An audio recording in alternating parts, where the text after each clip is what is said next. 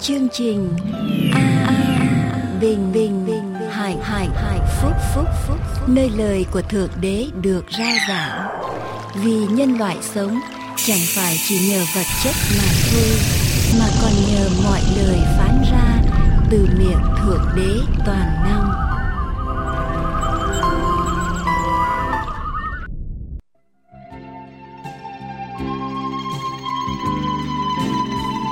Chương trình an bình hạnh phúc xin hoan nghênh tất cả quý vị theo dõi chương trình hôm nay.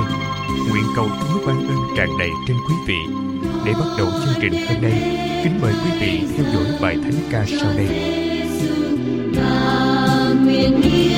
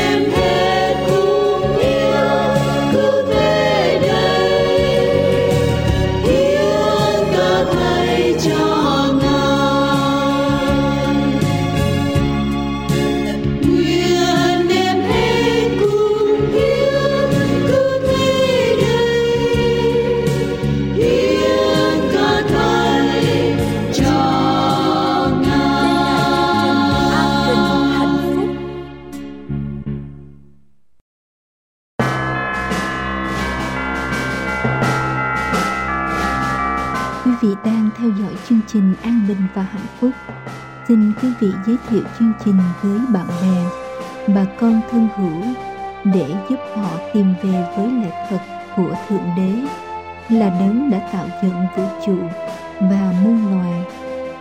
Chúng tôi cầu nguyện cho tất cả những người Việt Nam đều có cơ hội biết đến sự cứu rỗi của Đức Chúa Giêsu và được nghiên cứu Kinh Thánh một cách tường tận. Chương trình An Bình và Hạnh Phúc gửi lời của Chúa đến với quý vị một cách trân trọng, với hoài bão, giúp đỡ quý vị gìn giữ lẽ thật của đấng cứu thế. Xin quý vị liên lạc với chương trình An Bình và Hạnh Phúc để nhận được những sách vở, tài liệu về Kinh Thánh Chúng tôi có những lớp kinh thánh và trường đạo hàm thụ.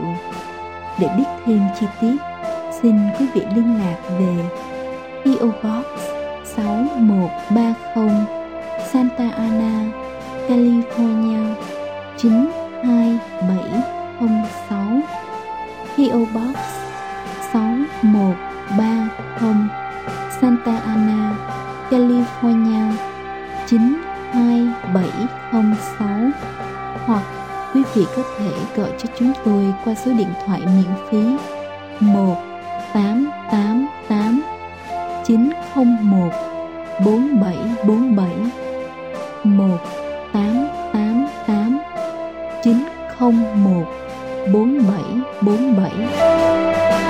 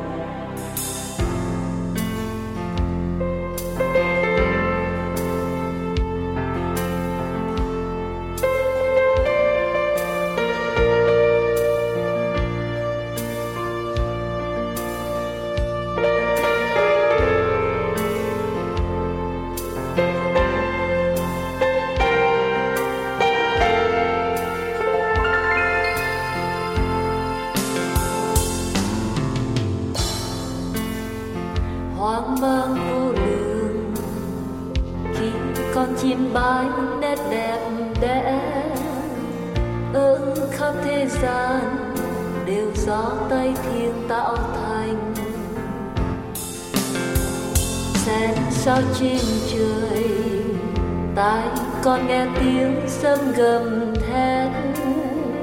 To rõ hiện oai, vượt biên không gian mịt mù. Lòng hằng vui hát, chúc tôn duyên xuống muôn đời. Lớn bấy duy ngài, rộng bấy duy ngài. Lòng hằng vui hát tôn xuống muôn đời, duy ngài lớn bấy. Cao quý đại danh. Khi xuyên qua đồng hay khi lê bước xuống rừng thẳm lắng tiếng veo von đàn chim vui reo trên cành chỉ có say nhìn. Bao la xa bay dưới đồi núi. Lắng tiếng suối reo và gió mát vui bên mình. Lòng hằng vui hát chúc tôn Giêsu muôn đời. Lớn bay duy ngài sống bấy duy ngài. Lòng hằng vui hát, chúc tôn Giêsu muôn đời.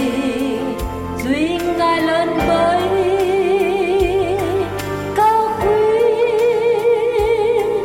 đại danh.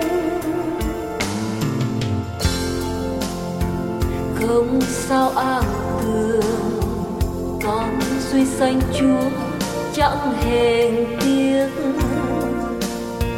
phải xuống thế gian, hầu chết thêm cho nhân loại. Trên cây thập tự, thái con mang hết gánh nặng đây. Huyết thăm độ loạn, chịu chết thế cho con dày lòng hằng vui hát, chúc tôi tôn Giêsu muôn đời, lớn bấy duy ngài rộng bấy duy ngài lòng hằng vui hát, chúc tôn Giêsu muôn đời.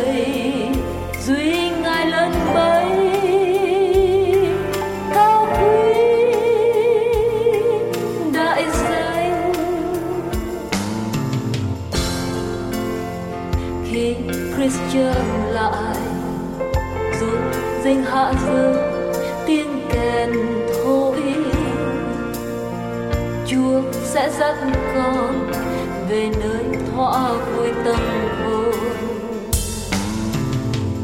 Con nay tôn thờ, tâm con khiêm tốn, chúc tụng mãi.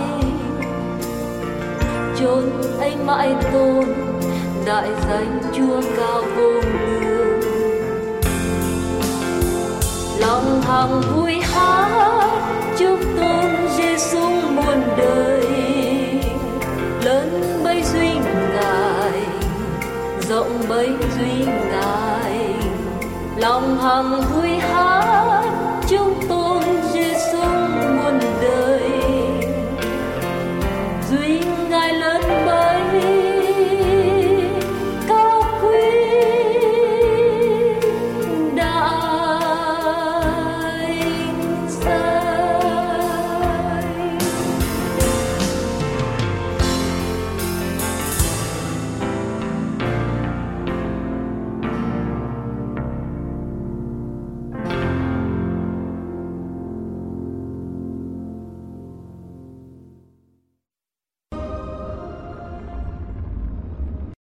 Quỳnh Giao xin kính chào quý khán thính giả thân mến. Hôm nay Quỳnh Giao xin được gửi đến quý vị một câu chuyện trong Kinh Thánh mang tên Tàu ông Noe được ghi lại trong Kinh Thánh sách Sáng Thế Ký từ đoạn 6 đến đoạn 9. Một ngày kia, xưa thật là xưa, sau khi Đức Chúa Trời tạo dựng nên ông Adam và bà Eva, Ngài nhìn ngắm dòng giống loài người mà Ngài đã tạo dựng và thấy rằng lúc bấy giờ loài người đã sanh sản rất nhiều trên mặt đất. Không những thế, khi trở nên càng ngày càng đông, loài người cũng trở nên càng ngày càng quên lãng đấng tạo thành và cách xa đường lối của Ngài. Thế gian trở nên ngày càng hung ác và bại hoại trước mặt Đức Chúa Trời.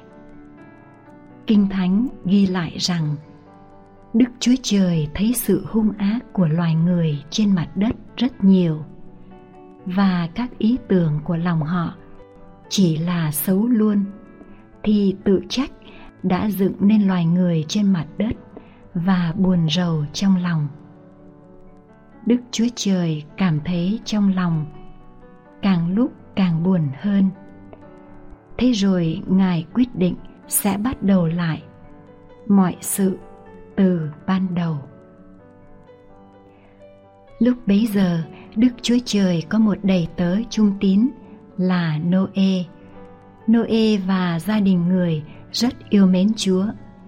Vì noe được ơn trước mặt đức chúa trời, nên ngài muốn cứu noe và gia đình người vì thế, Ngài phán với Noe rằng Kỳ cuối cùng của mọi xác thịt đã đưa đến trước mặt ta Vì cớ loài người mà đất phải đầy dẫy điều hung hăng.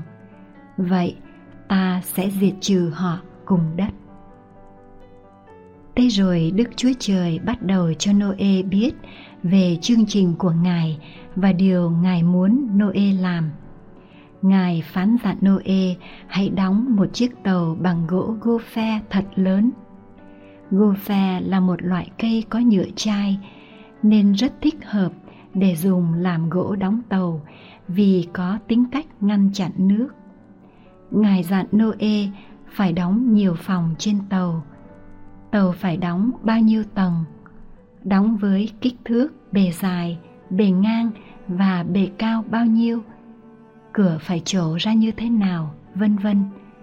Đức Chúa Trời cũng cắt nghĩa cho Noe biết những lý do tại sao cần phải đóng chiếc tàu khổng lồ này với những chi tiết tỉ mỉ như vậy.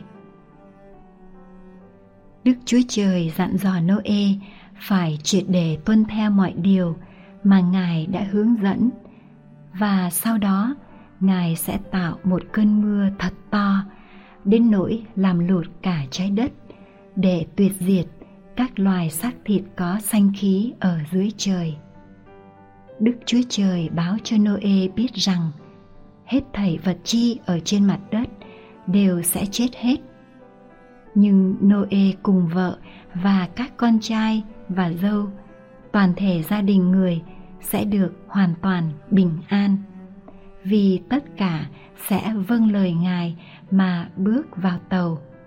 Đây là giao ước mà Đức Chúa Trời dành cho Noe và gia đình ông. Noe thi hành đúng theo mọi chi tiết và mệnh lệnh mà Đức Chúa Trời phán dạy. Người đã đóng chiếc tàu khổng lồ này với sự giúp đỡ của ba người con của mình là Sem, Cham và Japheth. Có lẽ láng giềng của Noe ai nấy đều nghĩ rằng Noe là người điên rồ dại dột. Họ chế giễu gia đình Noe và nói rằng họ có thể hình dung được chiếc tàu của Noe sẽ đậu lặng lẽ trên miền đất khô cằn vì đang hạn hán thiếu mưa. Nhưng thay vì có phản ứng với những người láng giềng thiếu thân thiện này, Noe và gia đình cứ tiếp tục kiên nhẫn đóng tàu đúng theo lời phán dạy của Đức Chúa Trời dành cho họ. Sau đó, Đức Chúa Trời phán dặn Noe hãy đem vào tàu mọi loài sinh vật tùy theo loài vật thanh sạch hay không thanh sạch, có đực, có cái, có trống, có mái. Đáng lẽ ra đây là một việc làm to tát, phức tạp và khó khăn cho Noe. Nhưng lạ lùng thay, các loài vật, từng cặp, từng đôi, chừng như nghe được mệnh lệnh của Đức Chúa Trời, đã ngoan ngoãn đến với Noe và yên lặng bước vào tàu. Cả gia đình Noe được Chúa chỉ thị phải chăm sóc cho các loài thú trong suốt thời gian tất cả phải ở trên tàu. Có những con vật thật to, có những con vật thật nhỏ, có những con vật yếu, có những con vật mạnh. Chim muông mọi giống côn trùng mọi loài cùng với các sinh vật ở trên bờ. Tất cả đều ngoan ngoãn bước vào tàu. Sau khi tất cả các con vật đã vào tàu rồi đức chúa trời truyền cho noe phải đem theo áo quần và thức ăn đầy đủ cho cuộc hành trình dài của họ thức ăn một phần dành cho noe và gia đình ông còn phần kia thì dùng để nuôi tất cả các con thú trên tàu. Theo lời Chúa phán dặn, Noe còn chuẩn bị một số thức ăn cho sau cơn lụt nữa. Noe đã vâng phục mọi lệnh truyền mà Chúa đã phán cho ông.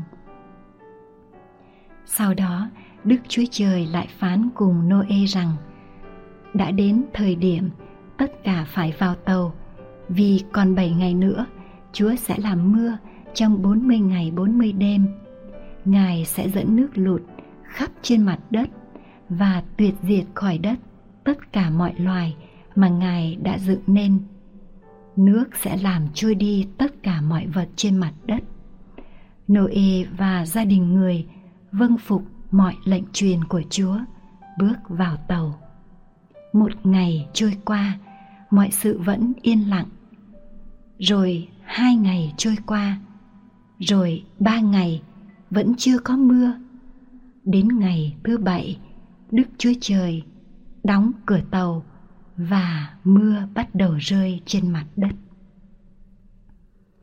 Từng hạt từng hạt mưa rơi. Rồi từng lượn từng lượn mưa như thác lũ đổ ào xuống và đập mạnh trên mặt đất. Chẳng mấy chốc, từng vũng nước lớn được thành hình, rồi từng bãi nước khổng lồ, suối trở thành sông. Sông trở nên mênh mông như biển, mực nước dâng lên càng lúc càng cao. Nước nhấc chiếc tàu lên khỏi mặt đất, người ta và các loài súc vật chạy tìm chỗ cao hơn. Nhưng lúc bấy giờ khắp nơi đều là nước chẳng có một chỗ nào khô cho người ta trú ẩn chẳng mấy chốc nước đã che lấp các ngọn cây ngọn đồi và đỉnh núi. Lúc bấy giờ chỉ có Noe, gia đình người và súc vật ở trên tàu là có được nơi trú ẩn an toàn. Chiếc tàu bình bồng một cách an toàn trên mặt nước mênh mông. Bên trong tàu, Noe và gia đình người được yên bình và ấm áp làm sao cùng với các súc vật mà họ tận tình chăm sóc. Ở bên ngoài tàu, cơn mưa kéo dài 40 ngày và 40 đêm. Trải dài hàng dặm cho đến tận đường chân trời là nước và bầu trời đầy mây. Nhưng Đức Chúa Trời chẳng quên Noe cùng gia đình người và các con sinh vật trên tàu. Ngài khiến cho trận gió to thổi tẽ mây ra để mây đừng tụ lại mà tiếp tục cơn mưa. Thế là mưa lần hồi tạnh. Mặt trời từ từ hé ra sau những tảng mây xám nặng trên bầu trời, chiếu ra những tia sáng ngũ sắc rực rỡ, lộng lẫy trên bầu trời còn sũng hơi nước. Chúng ta gọi hiện tượng này là cầu vồng. Từng tí một, mực nước hạ xuống mỗi ngày. Chẳng bao lâu sau, những đỉnh núi đã bắt đầu ló dạng trên mặt nước mênh mông. Đức Chúa Trời khiến cho tàu ngừng lại trên đỉnh núi Ararat. Một ngày kia, Noe mở cánh cửa sổ của tàu và thả một con quạ ra ngoài. Con quạ chẳng nhìn thấy gì cả, ngoại trừ nước và nước khắp nơi, chẳng tìm được chỗ để mà hạ cánh. Một tuần sau đó, Noe thả ra ngoài một con bồ câu. Con bồ câu cũng phải bay ngược về tàu bởi vì nước mênh mông khắp nơi, không tìm được chỗ đậu. Noe chờ thêm một tuần lễ nữa, rồi sau đó lại gợi chim bồ câu ra một lần nữa. Lần này chim bồ câu bay trở lại với nhành lá olive ngậm trên mỏ chim.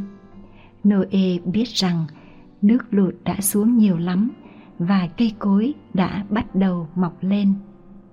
Một tuần sau đó, Noe lại thả chim bồ câu ra một lần nữa. Lần này thì chim chẳng bay về. Chim đã tìm được nơi để xây tổ. Bây giờ Noe biết rằng tất cả nước lụt đã hoàn toàn rút đi, mặt đất đã được khô. Noe và gia đình người vô cùng hân hoan khi họ được nhìn thấy mặt đất khô. Lòng họ cảm thấy vô cùng tri ân Chúa vì Ngài đã chăm sóc và ban cho họ quá sức đầy đủ, suốt thời gian họ tạm trú trên tàu. Họ cảm thấy muốn tạ ơn Chúa về tất cả mọi ơn phước và mọi sự chăm gìn của Chúa dành cho họ nên họ bèn lập một bàn thờ để cầu nguyện tạ ơn. Họ dâng lên Chúa lòng biết ơn vì Chúa đã gìn giữ họ được mọi sự bình yên trải qua cơn đại hồng thủy. Đức Chúa Trời đã nghe lời cầu nguyện của Noe và Ngài đã lập một lời hứa với Noe và các con của người rằng, Vậy ta lập giao ước cùng các ngươi và các loài xác thịt chẳng bao giờ lại bị nước lụt hủy diệt và cũng chẳng có nước lụt để hủy hoại đất nữa rồi ngài phán tiếp ta đặt móng của ta trên từng mây, dùng làm dấu chỉ về sự giao ước ta với đất. Phàm lúc nào ta góp các đám mây trên mặt đất và phàm móng mọc trên từng mây, thì ta sẽ nhớ lại sự giao ước của ta đã lập cùng các ngươi và cùng các loài xác thịt có sự sống, thì nước chẳng bao giờ lại trở nên lụt mà hủy diệt các loài xác thịt nữa. Vậy, cái móng sẽ ở trên mây. Ta nhìn xem nó để nhớ lại sự giao ước đời đời của đức chúa trời cùng các loài xác thịt có sự sống ở trên đất. Đức chúa trời phán giận, noe, cùng các con người, hãy trồng trọt các loại hạt và gặt hái mọi loài mùa màng để làm lương thực mà dùng. Chúa sẽ ban cho mưa nắng, sẽ ban cho đêm và ngày, sẽ ban cho mùa hạ và mùa đông. Ngài sẽ ban cho Noe và các con của người mọi sự cần dùng để được tăng trưởng, mở mang và lớn mạnh. Sẽ chẳng bao giờ có trận lụt nào tàn phá mặt đất nữa. Mỗi khi nhìn thấy cầu vồng trên bầu trời, chúng ta biết rằng cơn mưa đã dứt, trận bão đã tan. Cầu vồng lộng lẫy xuất hiện trên bầu trời là dấu chỉ về sự giao ước của Đức Chúa Trời dành cho loài người. Thưa quý vị và các bạn, Đức Chúa Trời là đấng thành tín. Ngài đã hứa và đã giữ lời giao ước của Ngài trong câu chuyện tàu ông Noe. Ngài cũng sẽ giữ vẹn mọi lời hứa khác của Ngài dành cho nhân loại trong thời điểm tốt lành của Ngài. Đức Chúa Giêsu phán trong Kinh Thánh, sách răng đoạn 14 từ câu 1 đến câu 3. Lòng các ngươi chớ hề bối rối, hãy tin Đức Chúa Trời, cũng hãy tin ta nữa. Trong nhà cha ta có nhiều chỗ ở, bằng chẳng vậy ta đã nói cho các ngươi rồi. Ta đi sắm sẵn cho các ngươi một chỗ. Khi ta đã đi và đã sắm sẵn cho các ngươi một chỗ rồi, ta sẽ trở lại đem các ngươi đi với ta. Hầu cho ta ở đâu thì các ngươi cũng ở đó. Vâng, thưa quý vị và các bạn, Đức Chúa Trời là đấng thành tín. Ngài là đấng giữ vẹn mọi điều giao ước với chúng ta. Chúng ta hãy nhìn cầu vồng ngũ sắc trên bầu trời cao sau cơn mưa để nhớ đến sự giao ước của Ngài, để ngợi khen sự thành tín của Ngài dành cho tất cả chúng ta bạn nhé. Quỳnh Giao cảm ơn quý vị và các bạn đã theo dõi tiết mục Tâm tình trong Chúa hôm nay. Giờ đây Quỳnh Giao xin tạm chấm dứt nơi đây và hẹn gặp lại quý vị trong chương trình lần tới.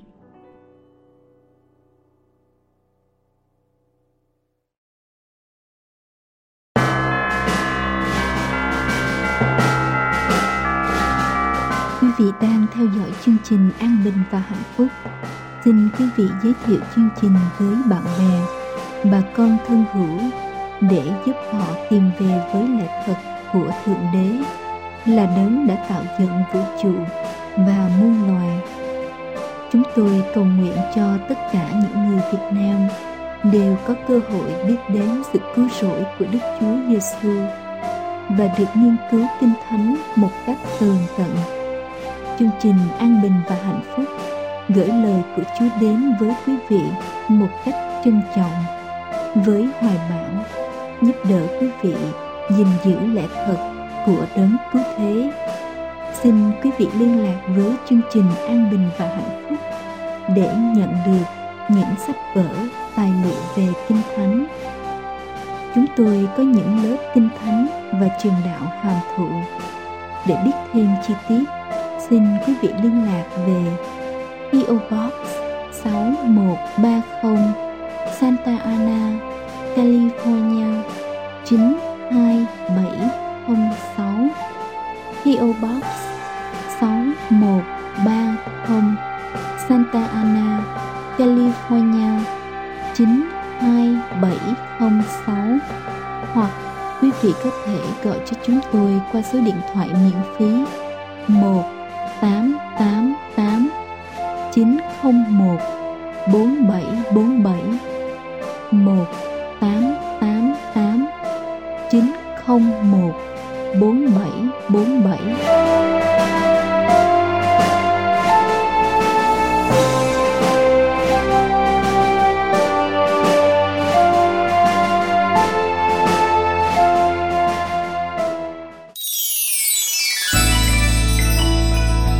mời quý vị cùng nghiên cứu kinh thánh với mục sư Dương Quốc Tùng.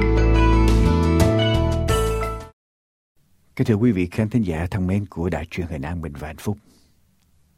Hôm nay ở trong một nghiên cứu kinh thánh trả lời những thắc mắc, chúng ta sẽ học về Kinh Thánh sách Matthew đoạn 16 câu 13 đến câu số 23. Ở đây là đoạn Kinh Thánh mà giáo hội công giáo dùng để chỉ về về yêu quyền của giáo hoàng.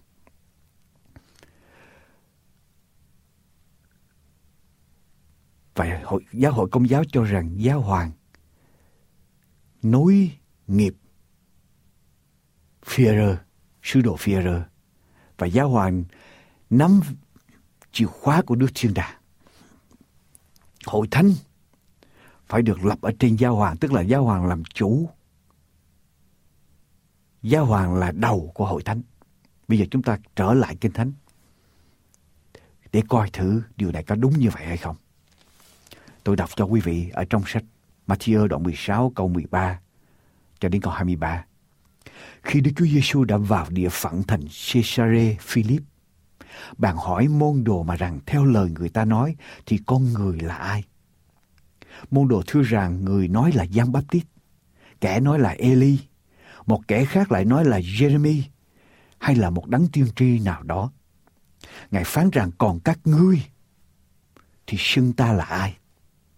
Simon Peter thưa rằng Chúa là đấng Christ, con của Đức Chúa Trời hàng sống. Bây giờ Đức Chúa Giêsu phán cùng người rằng hỡi Simon con Jonah, người có phước đó. Vì chẳng phải thịt và huyết tỏ cho ngươi biết điều này đâu, bèn là cha ta ở trên trời vậy. Còn ta, ta bảo ngươi rằng ngươi là phía rơ ta sẽ lập hội thánh ta trên đá này. Các cửa âm phủ chẳng thắng được hội đó, ta sẽ giao chìa khóa nước thiên đàng cho ngươi. Hễ điều gì mà ngươi buộc ở dưới đất, thì cũng sẽ phải buộc ở trên trời và điều gì mà ngươi mở ở dưới đất thì cũng sẽ được mở ở trên trời. Đoạn ngài cấm môn đồ đừng nói cho ai biết rằng Ngài Đức Chúa Giêsu là Đấng Christ. Từ đó Đức Chúa Giêsu mới tỏ cho môn đồ biết rằng mình phải đi đến thành Jerusalem, phải chịu tại đó nhiều sự khốn khổ bởi những người trưởng lão thầy tế lễ cả cùng thầy do thông giáo và phải bị giết đến ngày thứ ba phải sống lại. Phi rơ bằng đêm ngày riêng ra mà can rằng hỡi Chúa Đức Chúa Trời nào nỡ vậy, sự đó sẽ không xảy đến cho Chúa đâu. Nhưng Ngài say mặt lại mà phán cùng phía rơ rằng, ớ Satan, hãy lui ra đằng sau ta, ngươi làm gương xấu cho ta, vì ngươi chẳng nghĩ đến việc Đức Chúa Trời, song nghĩ đến việc người ta. Thưa quý vị, ở trên con đường mà Đức Chúa Giêsu dẫn môn đồ của Ngài đi, ngày hôm đó họ đi ngang qua thành Caesarea Philip. Ngày hôm nay khảo cổ học cho biết rằng Caesarea Philip là một thành phố mà có đủ mọi loại tôn giáo ở đó. Có rất nhiều đền thờ, thờ các nhiều thần vị thần khác nhau. Và trên con đường Đức Chúa Giêsu dẫn môn đồ của Ngài đi. Nhìn đền thờ này, nhìn đền thờ khác. Nhìn đền thờ nọ, thờ các vị thần khác nhau.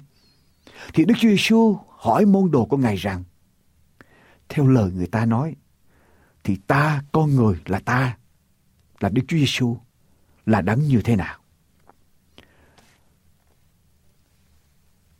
Môn đồ thưa rằng người thì nói Giăng tí người thì nói là Eli, người ta nói là Jeremy hay là một đấng tiên tri nào đó.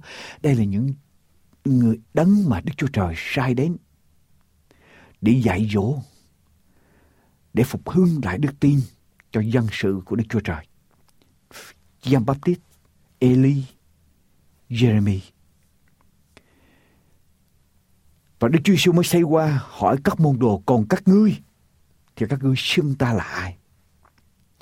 Thưa quý vị, ý của Đức Chúa Giêsu là chúng ta phải biết rõ ràng, phải có lòng xác tín Đức Chúa Giêsu là đấng như thế nào. Chúng ta không thể nào coi Đức Chúa Giêsu giống như bao nhiêu giáo chủ khác. Chúng ta không thể nào thờ Đức Chúa Giêsu chung với lại tất cả các vị thần, tất cả các tôn giáo khác trong thế gian này. Đức Chúa Giêsu khác biệt.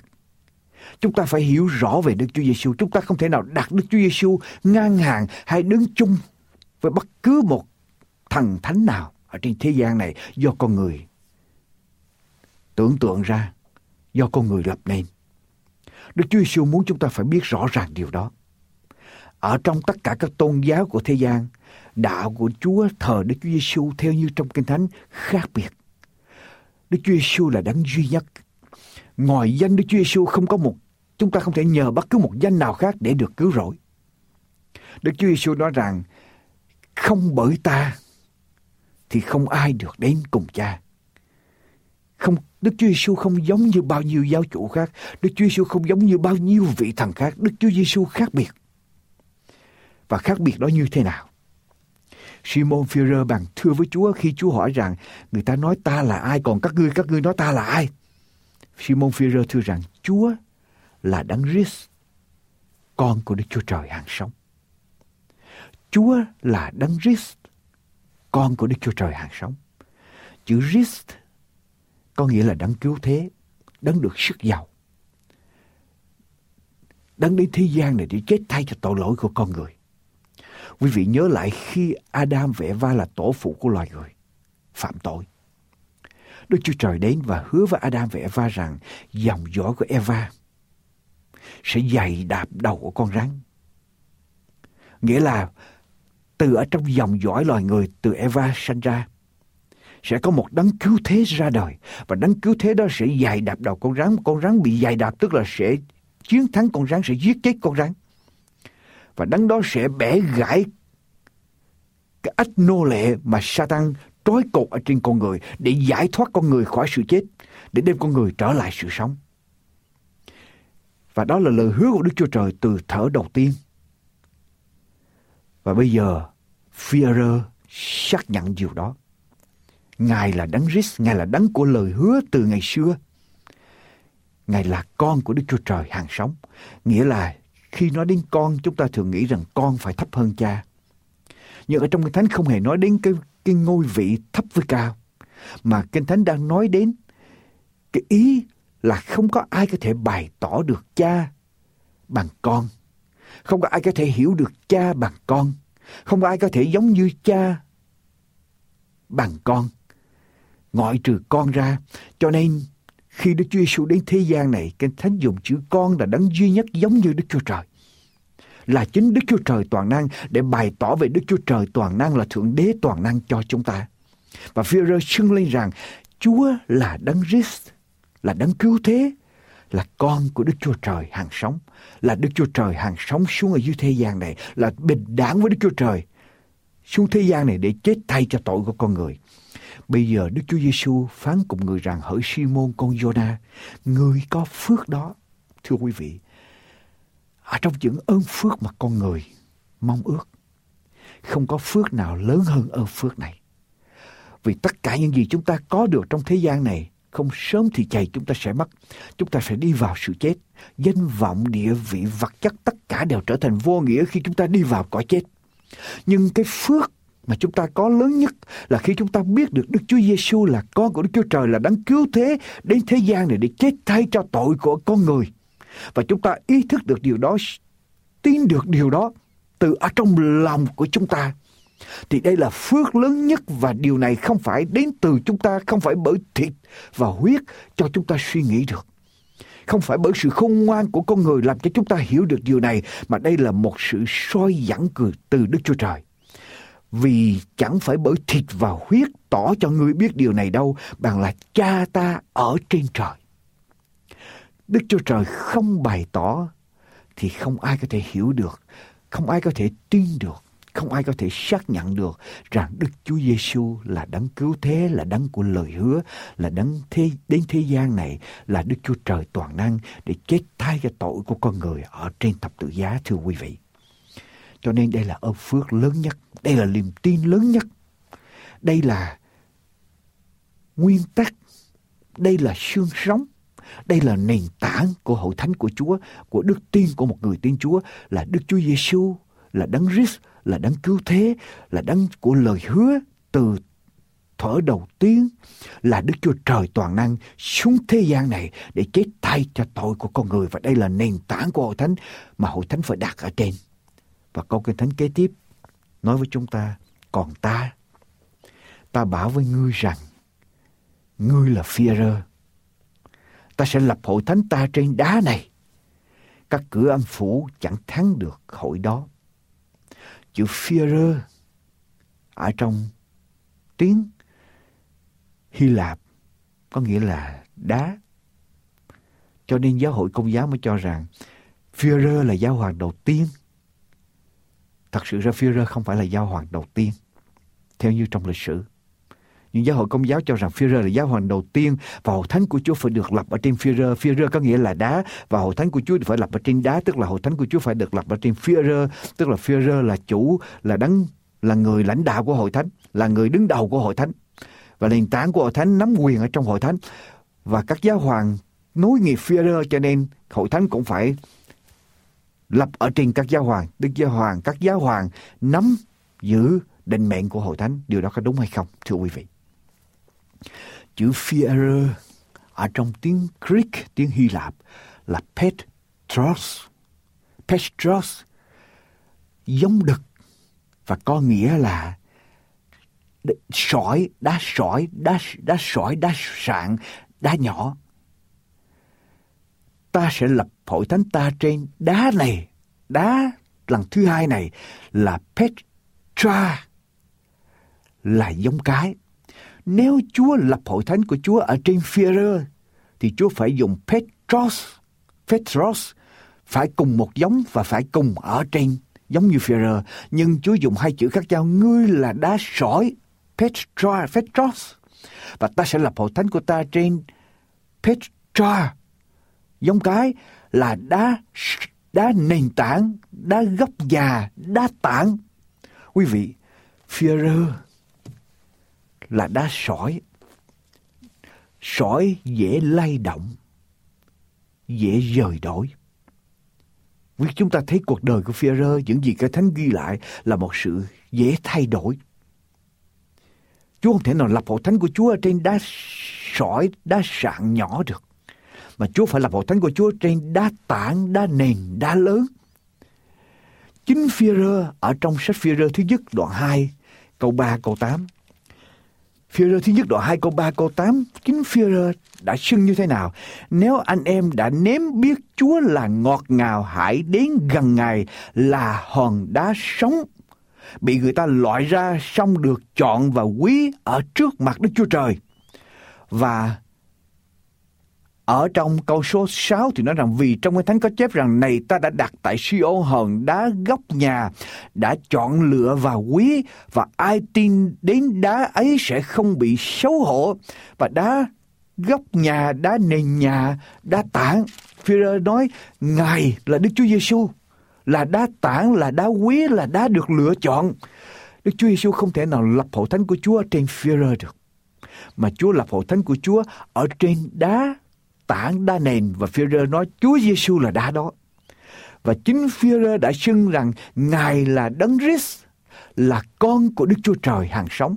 Và Đức Chúa Giêsu nói đó là một phước và chỉ có Đức Chúa Trời bày tỏ điều đó cho Führer. Führer mới hiểu được, mới ý thức được điều đó mà thôi. Và hội thánh của Chúa phải đặt ở trên đấng Christ là con của Đức Chúa Trời hàng sống. Đức Chúa Giêsu là đấng Christ, con của Đức Chúa Trời hàng sống thì hội thánh đó mới có thể thắng được của cửa âm phủ được thưa quý vị. Ngài là Đấng Christ, con của Đức Chúa Trời hàng sống. Quý vị nhớ lại. Đức Chúa Giêsu kể câu chuyện ví dụ về người dạy và người khôn. Người khôn là người như thế nào? Người khôn là người nghe lời Chúa và làm theo. Giống như một người xây cất nhà mình ở trên hòn đá khi có mưa sa, gió thổi nước lai sô động thì nhà ấy không bị sập, bị được xây ở trên đá. Tức là hội thánh của Chúa phải được xây ở trên đá là lời của Chúa, là Đức Chúa Giêsu. Cả kinh thánh làm chứng về Đức Chúa Giêsu, cả kinh thánh được Đức Chúa Trời soi dẫn. Lời Đức Chúa Trời, lời Cha tức là lẽ, lẽ thật, lời Cha tức là lẽ thật. Và Đức Chúa Giêsu là đường đi, là lẽ thật, là sự sống. Kinh Thánh làm chứng về Đức Chúa Giêsu. Cho nên khi hội thánh của Chúa xây dựng ở trên Đức Chúa Giêsu, tức là xây dựng ở trên lời của Ngài, sống theo lời của Ngài, dạy dỗ theo lời của Ngài ở trên Kinh Thánh. Và lời của Chúa bày tỏ cho chúng ta biết về Đức Chúa Giêsu là Đấng Christ, là con của Đức Chúa Trời hàng sống. Thì hội thánh đó là hội thánh mà Chúa lập nên. Và hội thánh đó Chúa nói rằng các cửa âm phủ chẳng thắng được hội đó. Quý vị, quý vị muốn chiến thắng được Satan cửa âm phủ là cửa sự chết. Quý vị muốn chiến thắng được cửa sự chết. Cửa âm phủ, cửa có quyền lực của sự tối tăm, chỉ có một cách. Là hội thánh của Chúa phải được lập ở trên lời của Chúa. Hội thánh của Chúa phải được đặt nền tảng ở trên lời của Chúa. Hội thánh của Chúa phải sống theo lời của Chúa. Hội thánh của Chúa phải nêu cao lời của Chúa. Hội thánh của Chúa phải đi theo lời của Chúa.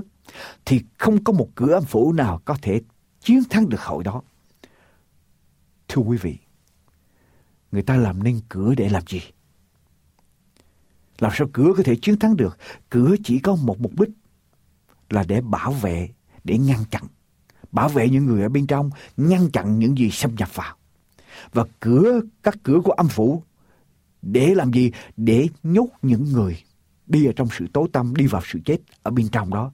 Để không cho ở phía bên ngoài xâm nhập vào, tấn công vào để giải thoát những người đó. Mà chúng ta hội thánh của Chúa, Đức Chúa Giêsu xuống thế gian này để tìm và cứu kẻ bị bắt. Đức Chúa Giêsu xuống thế gian này để bể gãy sông gông cùng của Satan để giải thoát con người ra khỏi sự chết, đem họ trở về với ánh sáng. Và hội thánh của Chúa phải tiếp tục chương trình sứ mạng đó của Chúa. Và hội thánh của Chúa muốn làm được điều đó, hội thánh của Chúa phải chiến thắng các cửa địa ngục. Và muốn chiến thắng được các cửa địa ngục, hội thánh của Chúa phải được lập ở trên lời của Chúa, phải rao giảng lời của Chúa, phải sống bằng lời của Chúa, phải đặt y quyền tối cao ở trong hội thánh là lời của Chúa, không phải một cá nhân nào, không phải một tổ chức, không phải một hệ thống, mà lời của Chúa là y quyền tối cao. Và hội thánh của Chúa phải nói, phải giảng, phải sống, phải bước đi theo, thưa quý vị. Thì hội thánh nó mới có thể thắng được cửa âm phủ, hội thánh mới có thể đi tới giải thoát những người bị kìm kẹp ở bên trong, bị Satan kìm kẹp để giảng họ ra khỏi ngục tù của Satan, để đưa họ đến với ánh sáng của thiên đàng. Ta sẽ giao chìa khóa nước thiên đàng cho người. Thưa quý vị, chìa khóa nước thiên đàng là gì? Chìa khóa nước thiên đàng nghĩa là sao? Chìa khóa dùng để mở cửa để cho người ta vào. Và chìa khóa nước thiên đàng là gì? Chìa khóa nước thiên đàng chính là Đức Chúa Giêsu. Ai muốn vào nước thiên đàng phải tin Đức Chúa Giêsu là chiên con của Đức Chúa Trời là đấng cứu thế, là đấng Christ, là đấng đến thế gian này để chết thay cho tội của chúng ta. Khi chúng ta tin được điều đó, tức là chúng ta được, tên của chúng ta được ghi vào ở trong sách sự sống của chiên con. Và chúng ta được vào nước thiên đàng. Cho nên hội thánh phải đi ra rao giảng Đức Chúa Giêsu là đấng Christ, là con của Đức Chúa Trời hàng sống. Và chúng ta phải dùng kinh thánh để rao giảng về đấng Christ, sự dạy dỗ của đấng Christ cho những người còn đang ở trong sự kèm kẹp của Satan của ma quỷ để họ nghe, để họ được giải thoát và họ được đi ra và họ được đi ra khỏi chúng ta đạp đổ cửa của âm phủ, cửa của bóng đêm để dẫn họ ra và chúng ta mở cửa thiên đàng cho họ được ghi tên vào trong sổ sự sống của chiên con. Bất ai, bất cứ người nào nghe lời Chúa giảng ra, tin nhận Đức Chúa Giêsu là đấng cứu thế làm cứu Chúa của cuộc đời mình, tôn Ngài làm Chúa, làm chủ cuộc đời mình. Tên của những người đó sẽ được ghi vào ở trong sách sự sống của thiên của chiên con ở trên thiên đàng. Ta sẽ giao chìa khóa nước thiên đàng cho ngươi. Hễ điều gì mà ngươi buộc ở dưới đất thì cũng sẽ phải buộc ở trên trời và điều gì mà ngươi mở ở dưới đất thì cũng sẽ mở được, được mở ở trên trời. Quý vị đừng quên điều gì không phải là người nào Tại vì điều gì là nói về vật chất. Không có con người phải nói về giống đực hay giống cái. Nhưng ở đây điều gì nói về vật chất, nói về những những sự dạy dỗ ở trong kinh thánh. Tức là hội thánh phải đi ra rao giảng cho người ta biết về lời của Chúa. Phải cho người ta biết cái gì Chúa ngăn chặn. Cho người ta biết cái gì Chúa chấp nhận cho người ta biết điều gì Chúa muốn người ta làm và cho người ta biết điều gì Chúa không muốn người ta làm, không muốn người ta sống. Hệ điều gì mà hội thánh của Chúa giảng ở trên lời của Chúa cho người ta biết được, hội thánh của Chúa chấp nhận dựa trên lời của Chúa thì thiên đàng sẽ chấp nhận.